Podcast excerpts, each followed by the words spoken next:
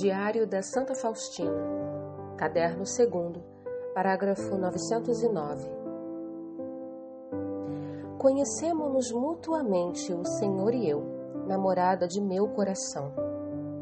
Sim, agora sou eu que vos recebo como hóspede no pequeno lar do meu coração. Mas aproxima-se o tempo em que me chamareis para a vossa morada, aquela que me preparastes desde a fundação do mundo. Oh, o que sou eu diante de vós, Senhor? O Senhor me conduz para um mundo que me é desconhecido. Dai-me a conhecer a sua grande graça, mas eu tenho receio dela e não me submeterei à sua influência na medida em que depender de mim, até que me certifique com o meu diretor espiritual de que graça se trata. Em determinado momento, a presença de Deus penetrou todo o meu ser. A minha mente foi misteriosamente iluminada no conhecimento da sua essência. Admitiu-me ao conhecimento da sua vida interior. Vi em espírito as três pessoas divinas e sua única natureza. Ele é um só, único, mas em três pessoas, nenhuma delas sendo menor ou maior não há diferença nem na beleza, nem na santidade, porque são um só ser. São um absolutamente um. O seu amor levou-me a esse conhecimento e uniu-me com ele. Quando eu estava unida com uma das pessoas divinas, estava igualmente unida com a segunda e a terceira, de tal forma que quando nos unimos com uma, em virtude disso, nos unimos com as outras duas pessoas, da mesma forma que nos unimos com uma. Uma só é sua vontade, um só Deus, embora trino em pessoas. Quando uma das três pessoas se comunica à alma, em virtude dessa única vontade, está unida com as três pessoas e é inundada de felicidade que procede da Santíssima Trindade. Os santos se alimentam com essa felicidade a felicidade que jorra da Santíssima Trindade torna feliz tudo que é criado. Faz brotar a vida que vivifica e anima toda a espécie da vida que nele tem sua origem. Nesses momentos, a minha alma experimenta tão grandes delícias divinas que me é difícil expressar. De repente, ouvi serem anunciadas as seguintes palavras: Quero desposar-te temor atravessou a minha alma, mas sem inquietação. Eu fiquei refletindo que gênero de esponsais seriam esses. E cada vez que o temor tornava a invadir a minha alma, um poder superior vinha nela estabelecer a paz. Afinal, fiz os votos perpétuos e eu os fiz com inteira e livre vontade. Por isso, continuava a refletir sobre o que é aquilo poderia significar. Senti e percebi que devia ser alguma graça excepcional. Quando reflito sobre ela, desfaleço por Deus, mas nesse desfalecimento a mente está clara e repassada de luz. Quando estou unida a Ele, desfaleço de excesso de felicidade, mas a minha mente permanece lúcida, pura e livre de quaisquer sombras. Rebaixais a vossa majestade para conviver com uma pobre criatura. Agradeço-vos, Senhor, por essa grande graça que me torna capaz de conviver convosco. Jesus, vosso nome é minha delícia. Sinto de longe o meu amado, e a minha alma saudosa descansa em seu abraço, e nem sei como mais viver sem ele. Prefiro estar com ele em tormentos e sofrimento a ficar sem ele nas maiores delícias do céu. 2 de fevereiro de 1937. Hoje, o recolhimento divino penetra minha alma, desde de manhã cedo. Durante a Santa Missa, pensei que veria o menino Jesus, como frequentemente o vejo. No entanto, desta vez, durante a Santa Missa, vi Jesus crucificado. Jesus estava pregado na cruz e em grandes tormentos. Senti-me penetrada de corpo e alma por aquele sofrimento de Jesus, ainda que de maneira invisível, mas nem por isso menos dolorosa. Oh, que terríveis mistérios ocorrem durante a Santa Missa! Um grande mistério se realiza durante a Santa Missa. Com quanta devoção deveríamos ouvir e participar dessa morte de Jesus Conheceremos um dia o que Deus faz por nós em cada Santa Missa e o grande dom que nela nos prepara. Somente seu amor divino pode proporcionar tal dádiva. Ó oh, Jesus, meu Jesus, que grande dor penetra minha alma ao ver a fonte de vida que jorra com tanta doçura e força para cada alma. E, no entanto, vejo almas murchas que secam por sua própria culpa. Ó oh, meu Jesus, fazei que a força da misericórdia envolva essas almas. Ó oh, Maria, uma espada terrível transpassou hoje vossa santa alma. Além de Deus, ninguém sabe do vosso sofrimento. A vossa alma não se abate, mas é corajosa, porque está com Jesus. Doce Mãe, uni meu coração a Jesus, porque só então suportarei todas as provações e experiências, e só em união com Jesus os meus pequenos sacrifícios serão agradáveis a Deus. Mãe Dulcíssima, ensinai-me a vida interior, que a espada dos sofrimentos nunca me abale. Ó Virgem pura, derramai coragem no meu coração e velai por ele O dia de hoje é para mim muito especial. Apesar de ter passado por tantos sofrimentos, minha alma está cheia de grande alegria. No quarto ao lado estava uma judia muito doente. Há três dias fui visitá-la. Senti uma dor na minha alma ao saber que morreria logo e a graça do batismo não purificaria sua alma. Falei com a irmã enfermeira para que lhe fosse administrado o batismo quando se aproximasse o último momento. Mas surgiram dificuldades, porque havia sempre judeus perto dela. No entanto, senti na alma a inspiração para rezar diante da imagem que Nosso Senhor me mandou pintar. Tenho um livrinho e na capa há uma cópia desta imagem da misericórdia de Deus. E disse ao Senhor: Jesus, vós mesmo me dissestes que concedereis muitas graças através desta imagem. Por isso peço-vos a graça do santo batismo para essa judia, não importa quem a batize, contanto que seja batizada. Após essas palavras, fiquei extraordinariamente tranquila. Tive a absoluta certeza de que, apesar das dificuldades, a água do santo batismo se derramaria sobre essa alma e, de noite, quando ela estava muito fraca, levantei três vezes para vê-la, procurando o momento apropriado de lhe conceder essa graça. De manhã, sentiu-se um pouco melhor. À tarde, começou a aproximar-se o último momento.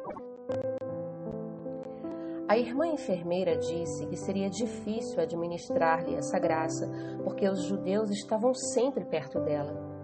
Quando chegou o momento em que a doente começou a perder a consciência, começaram a correr, um em busca do médico, outros a outros lugares para procurar socorro para a doente, de modo que ficou sozinha, e então a irmã enfermeira administrou-lhe o santo batismo.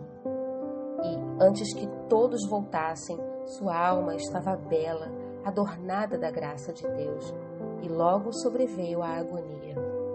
A agonia durou pouco, como se simplesmente tivesse adormecido. De repente, vi sua alma que entrava no céu em maravilhosa beleza. Oh, como é bela a alma na graça santificante! A alegria reinou em minha alma por eu ter obtido diante dessa imagem uma tão grande graça para essa alma. Oh, como é grande a misericórdia de Deus, que toda a alma a glorifique. Ó oh, meu Jesus, essa alma vos cantará por toda a eternidade o hino da misericórdia. Não esquecerei a impressão que se gravou em mim nesse dia. já é a segunda grande graça que aqui consegui para as almas diante da imagem. Ó, oh, como o Senhor é bom e cheio de compaixão. Jesus, como vos agradeço por estas graças. 5 de fevereiro de 1937. Meu Jesus, apesar de tudo, eu desejo muito unir-me a vós. Jesus, se for possível, levai-me para vós, porque tenho a impressão de que meu coração se despedaçará de saudade de vós. Oh, quanto sofro por me encontrar no exílio! Quando é que estarei na casa do nosso Pai e me saciarei da felicidade que provém da Santíssima Trindade? Mas, se é da vontade vossa que eu ainda viva e sofra, desejo então que me destinastes. Deixai-me na terra enquanto quiserdes, ainda que seja até o fim do mundo. Ó vontade do meu Senhor, sede minha delícia e o enlevo da minha alma. Embora a terra seja tão povoada, eu me sinto sozinha, e a terra é um terrível deserto para mim. Ó Jesus, Jesus, vós sabeis e conheceis o fervor do meu coração. Somente vós, ó Senhor, podeis saciar-me. Hoje, quando chamei a atenção a uma mocinha para que não ficasse horas no corredor com os homens, porque isso não fica bem para uma mocinha que se preze, pediu-me desculpas e prometeu que se corrigiria. Chorou ao reconhecer a sua imprudência. Quando eu lhe dizia essas poucas palavras sobre o comportamento moral, os homens de toda a sala se reuniram e ouviram esse ensinamento. Até os judeus ouviram um pouco do que deles falei. Certa pessoa me disse depois que encostaram os ouvidos à parede e ouviam em recolhimento. Eu, estranhamente, percebi que eles estavam escutando, mas disse o que tinha a dizer. As paredes aqui são tão finas que, embora a gente fale baixo, assim mesmo tudo se ouve. Está aqui conosco uma pessoa que outrora foi nossa educanda. É óbvio que põe à prova a minha paciência, vindo visitar-me várias vezes ao dia. Depois de cada visita, fico cansada, mas reconheço que Nosso Senhor me enviou essa alma. Que em tudo sejais louvado, ó Senhor. A paciência dá glória a Deus. Ó, oh, como são pobres as almas! 6 de fevereiro de 1937. Hoje o Senhor me disse: Minha filha, dizem-me que tens muita simplicidade. Então por que não me falas de tudo que se relaciona contigo, mesmo nos mínimos detalhes? Fala-me de tudo. Deves saber que me causarás grande alegria com isso. Respondi: Vai saber de tudo, ó Senhor e respondeu-me Jesus: Sim, eu sei, porém, tu não te deves excusar pelo fato de eu saber, mas com a simplicidade de uma criança, fala-me de tudo, porque tenho o ouvido e o coração inclinados para ti, e a tua fala me é agradável. Quando comecei essa grande novena em três intenções, vi no chão um inseto e pensei: como apareceu ele aqui no inverno? Então ouvi na alma estas palavras: Estás vendo? Eu penso nele e o sustento. E o que é ele em comparação contigo? Por que a tua alma se atemorizou por um instante? Pedi perdão ao Senhor por esse momento. Jesus quer que eu seja sempre uma criança, que deixe a Ele todos os cuidados e submeta-me cegamente à sua vontade. Ele se encarrega de tudo. 7 de fevereiro de 1937. Hoje o Senhor me disse: Estou exigindo de ti um sacrifício perfeito de oblação, o sacrifício da vontade. Nenhum outro sacrifício pode se comparar com ele. Sou eu mesmo que dirijo a tua vida e faço tudo de tal forma que sejas para mim contínuo sacrifício. farás sempre a minha vontade, e para completar esse sacrifício te unirás a mim na cruz. Sei o que podes. Eu mesmo te darei muitas ordens diretamente, mas atrasarei e farei depender de outros a possibilidade de execução das mesmas. Mas o que as superiores não conseguirem, eu mesmo completarei diretamente em tua alma e no mais oculto recôndito de tua alma haverá um perfeito holocausto, e não só por algum tempo, pois deves saber, minha filha, que esse sacrifício durará até a morte. Mas haverá tempo em que eu, o Senhor, satisfarei todos os teus desejos. Sinto por ti uma predileção, como por uma hóstia viva. Que nada te atemorize, porque eu estou contigo. Hoje recebi um bilhete confidencial da superiora dizendo que não posso ficar junto dos moribundos e, portanto, mandarei no meu lugar a obediência aos agonizantes e ela os fortalecerá. Essa é a vontade de Deus e isso me basta. O que não compreendo agora, saberei mais tarde.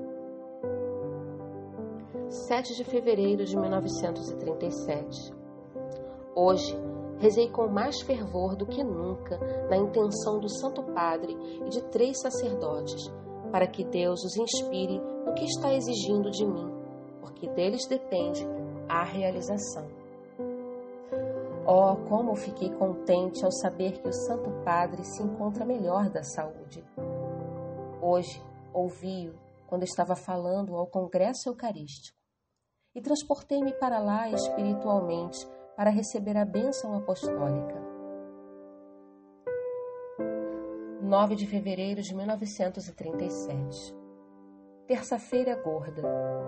Nestes dois últimos dias de carnaval, tive a experiência da enorme torrente de castigos e pecados. O Senhor me deu a conhecer num instante os pecados do mundo inteiro cometidos neste dia. Desfaleci de terror e apesar de conhecer toda a profundeza da misericórdia de Deus, me admirei que Deus permita que a humanidade exista. E o Senhor me deu a conhecer quem sustenta a existência da humanidade. São as almas escolhidas. Quando se completar o número dos escolhidos, o mundo cessará. Nestes dois dias recebi a Santa Comunhão como ato de reparação e disse ao Senhor: Jesus, hoje ofereço tudo pelos pecadores, que os golpes da vossa justiça caiam sobre mim e um mar da misericórdia envolva os pobres pecadores. E o Senhor atendeu ao meu pedido. Muitas almas voltaram ao Senhor, mas eu agonizava sob o peso da justiça de Deus. Sentia que era objeto da ira do Deus Altíssimo. À noite, o meu sofrimento atingiu tão grande abandono interior que gemidos saíam do meu peito, mesmo contra minha vontade. Fechei-me a chave em meu quarto e comecei a adoração, ou seja, a hora santa. A desolação interior e aquela experiência da justiça de Deus eram a minha oração. Os gemidos e a dor que saíam da minha alma ocuparam o lugar do doce diálogo com o Senhor. Então, de repente, vi o Senhor que me estreitou ao seu peito e me disse: Minha filha, não chores, porque não posso suportar as tuas lágrimas. Concederei tudo o que pedes, mas não chores mais. E inundou-me uma grande alegria e o meu espírito, como que de costume, mergulhou nele como em meu único tesouro. Neste dia, conversei mais com Jesus, encorajada pela sua bondade. E quando descansei junto ao seu docíssimo coração, disse-lhe: Jesus, tenho tantas coisas para vos dizer. E o Senhor disse bondosamente: Fala, minha filha e comecei a expor as dores do meu coração, isto é, que me preocupo tanto com toda a humanidade, que nem todos vos conhecem e aqueles que vos conhecem não vos amam, como sois digno de ser amado. Vejo ainda como os pecadores vos ofendem terrivelmente e ainda há grande opressão e perseguição dos fiéis, especialmente dos vossos servos. Vejo depois muitas almas que correm às cegas para o terrível abismo do inferno.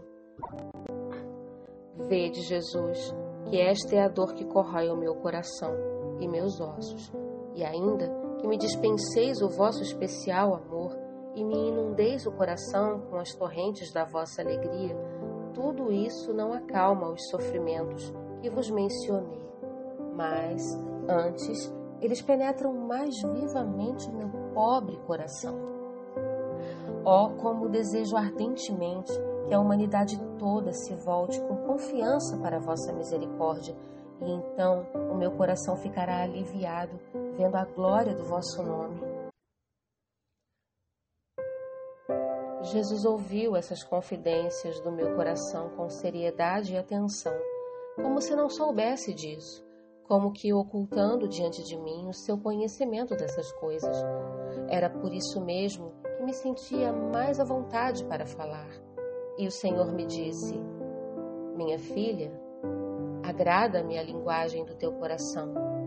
Pela recitação desse terço, aproximas a humanidade de mim. Após estas palavras, vi que estava sozinha, mas a presença de Deus está sempre na minha alma. Ó oh, meu Jesus, embora eu vá ao vosso encontro e fique repleta de vós, tornando assim completa a minha felicidade, nem por isso me esquecerei da humanidade. Desejo entreabrir os véus do céu para que a terra não duvide da misericórdia de Deus. O meu descanso está na proclamação da vossa misericórdia.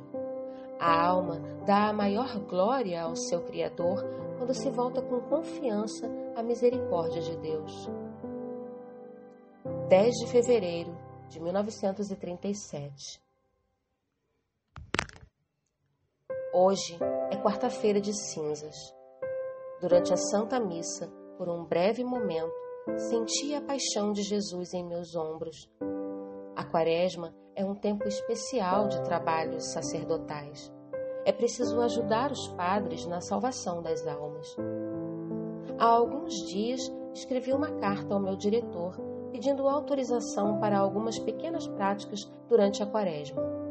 Como não tinha licença do médico para ir à cidade, tive que resolver isso por correspondência.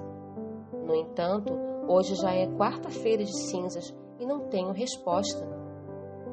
De manhã, após a Santa Comunhão, comecei a pedir a Jesus que inspirasse o meu diretor com sua luz, para que me respondesse, e conheci em minha alma que o padre não se opunha a essas práticas que lhe pedi, que me ia me conceder a sua autorização. Assim, tranquilizada, comecei a me exercitar nas práticas que pedi. No mesmo dia à tarde, recebi a carta informando-me que, de boa vontade, me concede sua autorização para realizar o que solicitara.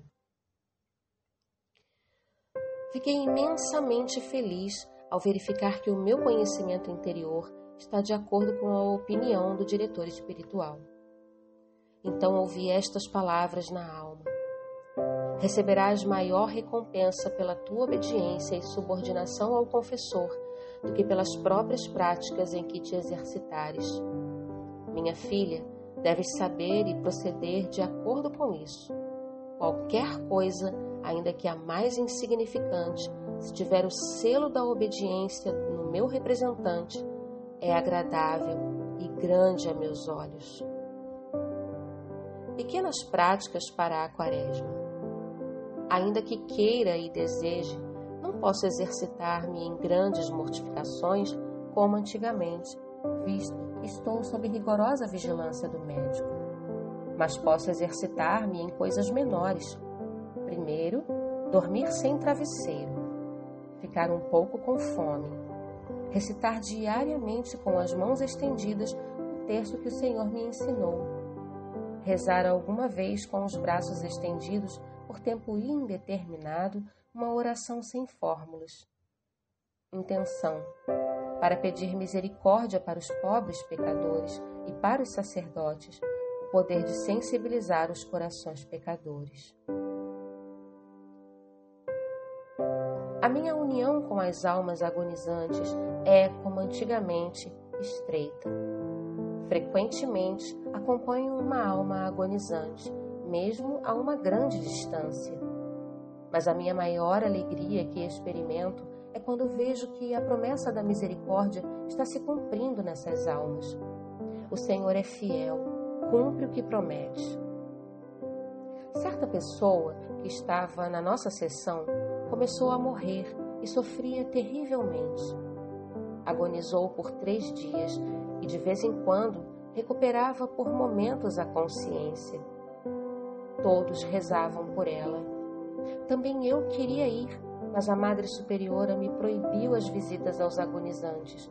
Por isso, eu rezava em meu quarto por essa almazinha, mas ouvi que ainda sofria e não se sabia quando terminaria.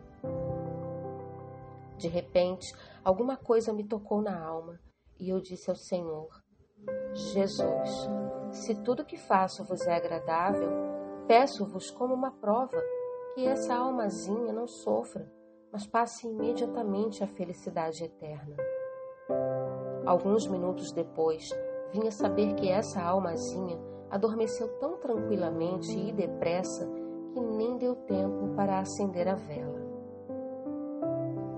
Direi mais uma coisa sobre o diretor da minha alma.